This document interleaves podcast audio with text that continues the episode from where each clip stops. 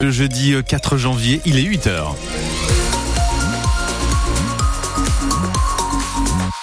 Marion Nambella-Ribagé dans l'actualité. Les Landes fortement touchées par l'épidémie de gastro-entérite les inondations qui ont fait un mort en Loire-Atlantique. Mais d'abord Thomas, la météo avec du beau pour aujourd'hui. Ciel lumineux, donc nous allons profiter du soleil et un peu de nuages, des nuages qui seront plus nombreux en, fin de journée.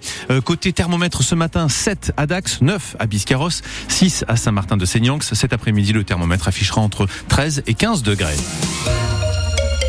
Des diarrhées, des vomissements, des maux de ventre. Le département des Landes, comme toute l'Aquitaine d'ailleurs, est l'un des plus touchés par l'épidémie de gastro en rouge selon le réseau Sentinelle, avec plus de 300 cas pour 100 000 habitants la semaine dernière.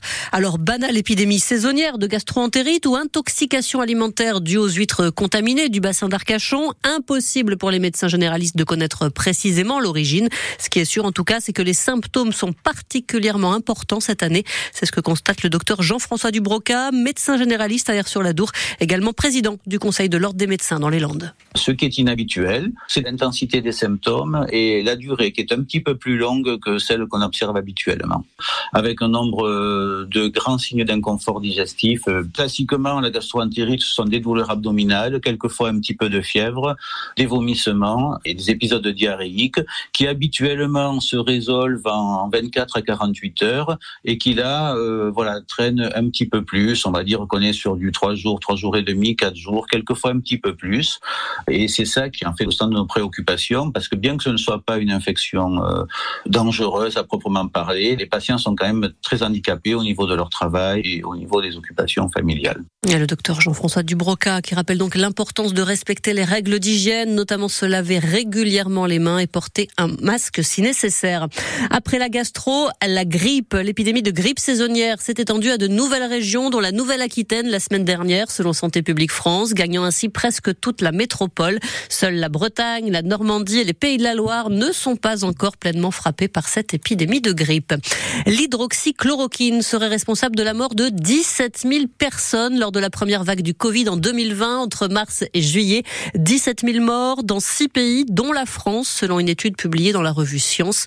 La grande majorité, hein, près de 13 000 cas, provient des États-Unis, mais il y aurait également 200 décès en France. France. Ce médicament, on le rappelle, a été utilisé euh, pendant l'épidémie de Covid, au début de l'épidémie de Covid, par le professeur Didier Raoult à Marseille, en dehors de toute validation des autorités sanitaires. Les inondations ont fait un mort en Loire-Atlantique. Un homme de 73 ans qui était porté disparu depuis hier matin.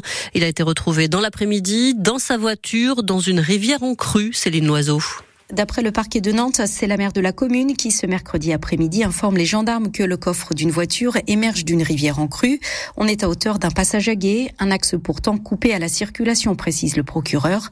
Depuis la veille à Safré, 4000 habitants, la rivière Lisac est sortie de son lit. Des habitants ont leur maison touchée, se retrouvent les pieds dans l'eau, des routes communales et départementales sont barrées. L'homme, lui, n'a plus donné signe de vie depuis le matin et un tour en voiture pour aller chercher le pain dans le bourg. C'est à quelques kilomètres de chez sa compagne. C'est elle qui, inquiète de ne pas le voir revenir, prévient la gendarmerie en début d'après-midi. Les gendarmes patrouillent à pied, survolent les zones inondées avec un hélicoptère. Des plongeurs sont engagés, sans succès, jusqu'au signalement d'un véhicule dans une rivière en crue environ 24 heures après l'appel de sa compagne. Le corps sans vie du septuagénaire a été découvert par les plongeurs dans l'habitacle de la voiture. Les quatre départements du nord-est de la France sont en vigilance orange au cru. Le Pas-de-Calais est toujours en rouge ce matin, c'est-à-dire le niveau d'alerte maximal. Plus de 300 habitants ont été évacués hein, ces derniers jours dans le département. Christophe Béchu, ministre de la Transition écologique, et Olivier Véran, le porte-parole du gouvernement, doivent se rendre sur place aujourd'hui pour rencontrer des élus et des sinistrés. Un corps retrouvé hier dans le courant de Mimizan, à 300 mètres de la plage. L'alerte a été donnée par une promeneuse vers 16 heures. Il s'agirait d'un homme âgé, entre 60 et 80 ans, qui n'a pas encore été identifié. Il a été retrouvé habillé et ne semble pas avoir séjourné longtemps dans l'eau. Une enquête est ouverte afin d'éclaircir les circonstances de sa mort. Pour l'heure, aucune piste n'est écartée, y compris celle d'une chute accidentelle ou d'un suicide. Dimanche, hein, déjà, un corps avait été retrouvé sur une plage de Mimizan, un homme d'une cinquantaine d'années. Là aussi, une enquête est en cours. Jean-Marc Lespade n'a pas l'intention de démissionner. C'est en tout cas ce qu'affirme le maire de Tarnos. Il ne compte pas laisser son siège dans les prochains jours ou les prochaines semaines, dit-il. Ce sont ses opposants au conseil municipal, les insoumis Bertrand Lataillade et Caroline Dachary, qui l'affirment pourtant sur leur page Facebook et dans leur tribune à paraître dans le prochain journal municipal. Ils annoncent sans aucun conditionnel la démission imminente du maire de Tarnos. Contacté par France Bleu Gascogne, Jean-Marc Lespat nous a donc démenti cette information. Antoine Dupont, bientôt dans les Landes. Eh oui, le capitaine du 15 de France a commencé sa préparation pour les Jeux Olympiques de l'été prochain. Il s'est entraîné pour la première fois hier à Marcoussis avec l'équipe de France à 7.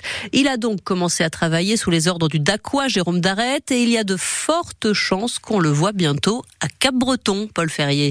Jérôme Darrette, le Dacois et manager de l'équipe de France à 7, a accueilli la star Antoine Dupont pour son tout premier stage en vue des JO. C'était hier à Marcoussis. Premier réglage, premier entraînement avec ses nouveaux coéquipiers. C'est un joueur euh, qui vient euh, s'exposer un peu, qui sort de sa zone de confort et qui a envie euh, d'en découdre. Non, je l'ai trouvé bien, je l'ai trouvé très à l'aise quand même. Le, vrai sujet, c'est de l'amener à, vraiment supporter la charge de travail, de tendre vers ce qu'est l'exigence du rugby à 7, ce qui n'a rien à voir avec les, compétences d'Antoine. Antoine a toutes les compétences pour pouvoir exister dans ce jeu. Et par contre, il faut l'amener progressivement à pouvoir supporter la charge. Et pour pouvoir la supporter, il faut qu'il vienne s'entraîner de manière régulière. C'est pour ça que Antoine vient en faire des tournois avec nous aussi, hein, avant de pouvoir prétendre en faire les JO, parce qu'on n'en est pas encore là. Et pour les entraînements, il y a de fortes chances de voir Antoine Dupont dans quelques mois à Cap-Breton.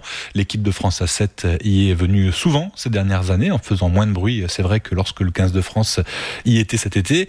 Et selon nos informations, durant ces derniers mois de préparation au JO de Paris, l'équipe de Jérôme Darrette a prévu de venir dans la cité marine une fois par mois à partir du mois de mars prochain. Et puis en rugby toujours, fini la trêve, la Pro D2 reprend avec ce soir un match d'ouverture de la 15e journée, le Dauphin Aix-en-Provence qui se déplace à Grenoble qui est 14e. En cas de victoire, les Provençaux prendront provisoirement la tête du championnat.